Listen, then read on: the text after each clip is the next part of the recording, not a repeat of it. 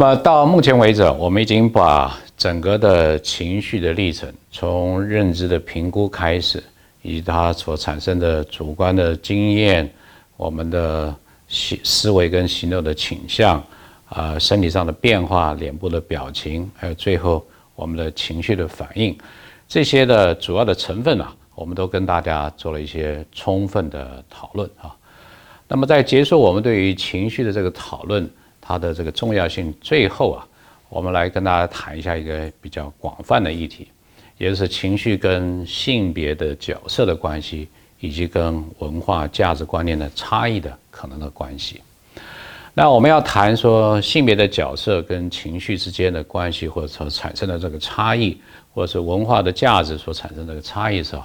我们也可以从当刚才我们在呃跟大家。整理的有关于情绪的成分的这样的一个历程啊，来做一个切入的角度探讨这样的问题。也就是说，我们可以看一看这种角色的差异，或者是文化价值的不同的影响，到底是在整个的情绪的历程、情绪的成分的前端的部分，还是也就是呃认知评估形成的部分，还是在后端，也就是说对于情绪产生之后，我们可能会对它的一些反应的。后端的部分啊，所以这种前端的差异跟这个后端的差异啊，可以来帮助我们去理解说，可能在性别之间，或者在不同的文化的价值之间，它怎么样来影响我们情绪的，不管是经验的历程也好，反应的这个差异也好。所以，我们前端的差异指的是在整个的过程当中评估或者是情绪开始的这样的一个历程，而后端的差异是指的情绪产生之后。我们对他的反应，以及对他所做的调节的例子，其实，然后我们的讨论了，会要彰显的一点就是，其实情绪中间的这些例子，包括说我主观的感受，啊，我可能会有的思维跟行动的倾向，我可能会有的身体上的这个各种的反应，以及我的脸部的表情等等，这些啊，这些中间的成分或者中间的这些历程啊。其实它相对的受性别角色的影响，或者是文化价值观念的影响，其实是不大的。他们有很多共同的地方。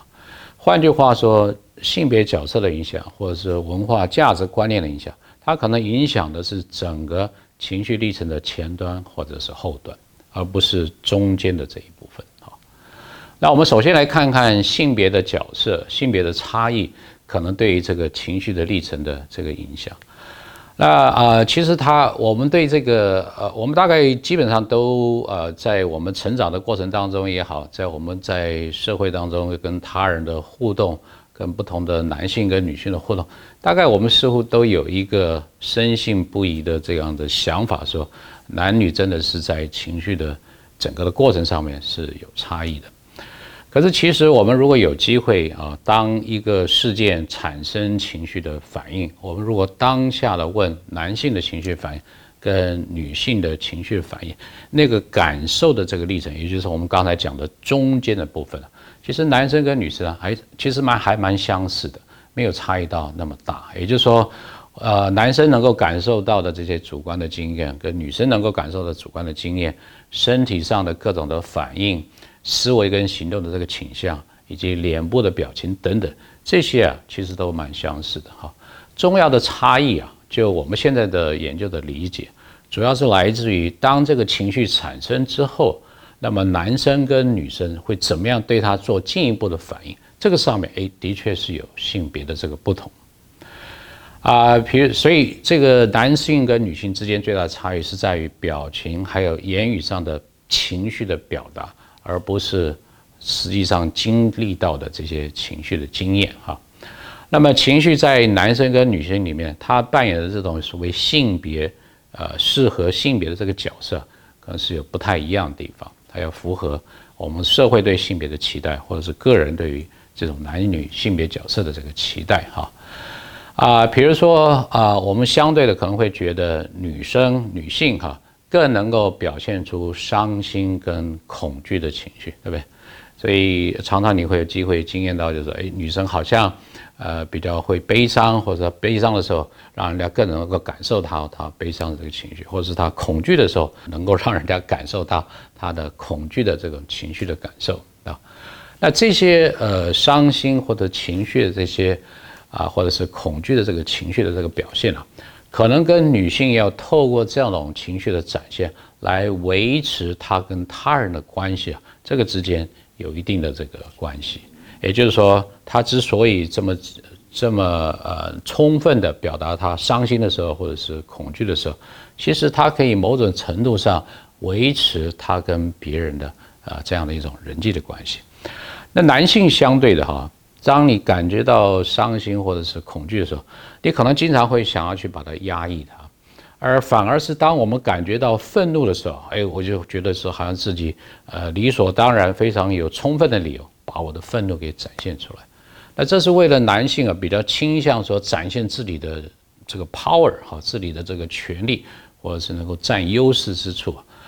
啊相对的，我们对这种啊要维持人际关系的，比如说像是伤心或者是恐惧的，我们反而吝于表现，或者吝于去把它展现出来。哈，所以这个是我们从说男性跟女性，他为了他对于这个人际关系，他可能自己扮演的角色，而去啊改变或者说调节他对自己产生的情绪的一个表现的这个方式。哈。啊，另外就是说，呃，情绪的表达跟性别的这个阶层之间也有一定的这个关系啊，就是相对的来讲，哈，这不可否认哈。虽然现在啊，女性运动也很发达，男性跟女性都觉得已经到达了相当程度的这个平权，透过这个教育、各种的这个知识的交流、讯息的沟通等等，但是不可否认哈，就整个社会来讲，男女在这种权利跟地位上面。这个还是有差异，那这个也会影响他们情绪的表达上面所展现的这个不同，啊，比如说我们看这一张图哈，那这张图里面啊，它实际上是一个混合的情绪，那么有一个男生的脸，有一个女生的脸，大家可以仔细的看一下，这个男生的上半脸其实是一个愤怒的这个表情，啊，女生的上半脸也是一个愤怒的表情。但是下半脸，不管是男生的脸或者是女生的下半脸，实际上是一个悲伤的表情，啊，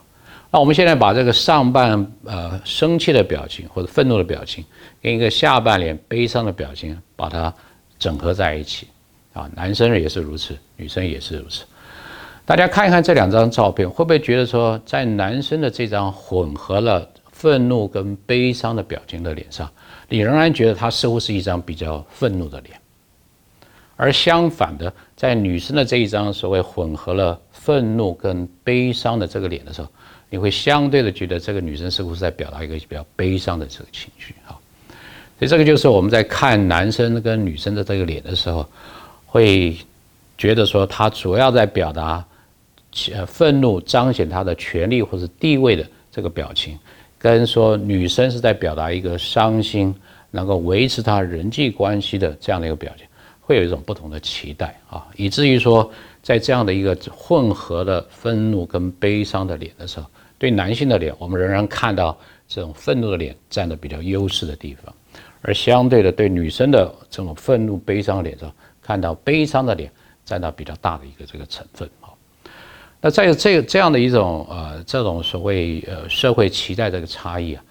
恐怕不是说在成人的时候才突然的变成这样的，或者是为了迎合大家的这个期待，而是从这从小父母在呃教导小孩怎么样去适应他所属的性别的这个角色的时候，然后怎么样去调节他的这个情绪的时候，可能就已经把这些的想法，也就是说因应你的情绪的反应，你应该如何调节？这种想法了，可能很早就直击在我们的脑袋里面，然后一路的哈跟着这个社会发展。而变成非常的稳固的这样的一个形态，也就是说，对于男性而言，可能会父母会不自觉的，或者说是有意的来去鼓励他表达这种愤怒的，啊，彰显他的权利的这样的一种角色一种看法。而对于女性来，说哦，尽量的啊，不要太太太太生气、太愤怒，而是但是你有伤心或者呃恐惧的时候，没有关系，大家都会呵护你，会帮助你，然后来维持一个良好的人际的关系，哈。所以这个是我们看到说啊，对于性别角色的这样的一种期待，那么会怎么样来影响我们情绪的表达的反应啊？那么再来，我们看一下对这个文化的价值的观念哈，对于情绪表达的这个影响。这个我们可以比较一下所谓西方的个体主义或者是个人主义，以及东方比较倾向的这个集体主义上，这个这个所反映的价值观上的这个差别。那在东方所强调的集体主义，通常是强调所谓整个团体、整个社群的人与人之间的关系的依赖以及这个和谐。那么在西方的这个个人的主义点，比较彰显说怎么样能够。恰当的彰显我的这个独立性与他人不同之处，这就是我跟别人不一样。好，所以这个集体主义强调人与人之间的联系跟依赖，那么情绪呢，也是帮助我们去维系人际关系或者是这种依赖关系的一个重要的一个媒介。那个人主义呢，强调个体的差异性跟独立性。所以，这个情绪的表达反而是界定个人的独特性或者自主性的这样的一个工具。哈，那我们可以看到有两个，我们简单的举两个例子来看，让大家看到这种文化的差异。比如说，即便在西方的这个社会里面，这个欧洲的意大利人以及美洲的这个加拿大人，假设说他们有一个大家共同要做的这个计划，然后不幸啊有做到一些挫折、一些失败的时候。这个意大利人啊，相对的哈，相较于这个呃加拿大人，意大利人是比较集体主义的倾向的哈。他虽然也算是欧洲文化的这个一部分，所以这个意大利人他的评估就会说，这样的一个失败的东西是因为我个人所造成，我应该要负起很多的责任。那他之所以会做这样的一种的归因或者这个解释，也是要我怎么样能够继续的，虽然我有产生这样不好的负面的情绪。我还要透过这样的一种反应来维持我跟其他人的这些良好的关系。那加拿大人可能就不是这样的，他会去想要知道说，那到底谁应该负责？哈，谁到底是造成这个失败的计划的这个主要的原因？所以他的这个情绪的反应不见得会是这种觉得悲伤要去跟别人联系，而是说他会很愤怒，而知道说到底谁才是应该要责怪的对象？哈。那同样的哈，我们在看到这个日本人跟这个美国人，他们在这个情绪的表达的时候，也可以看到他们文化、他们所处的社会的这个所带来的文化价值观对他们的影响哈。那日本人非常的重视，也就像东方文化所强调的集体主义啊，怎么样让情绪的表达能够维持人与人之间的关系跟这个依赖。而美国人呢，就是我们刚才讲的，非常强调是非常个人主义的一个社会，所以透过这个情绪的表达来彰显个人的这种独特性，所以这是可以看到文化之间的个差异。而这些文化这之间的的差异啊，不但会从因为文化价值的这个影响，不但是在前端的认知的评估上面可能就会产生影响，那也因为认知前端的认知的评估的差别。接着，他对到最后，当你情绪产生的时候，我们对这个情绪的反应会有什么样的表现，也会有所不同。Thank you.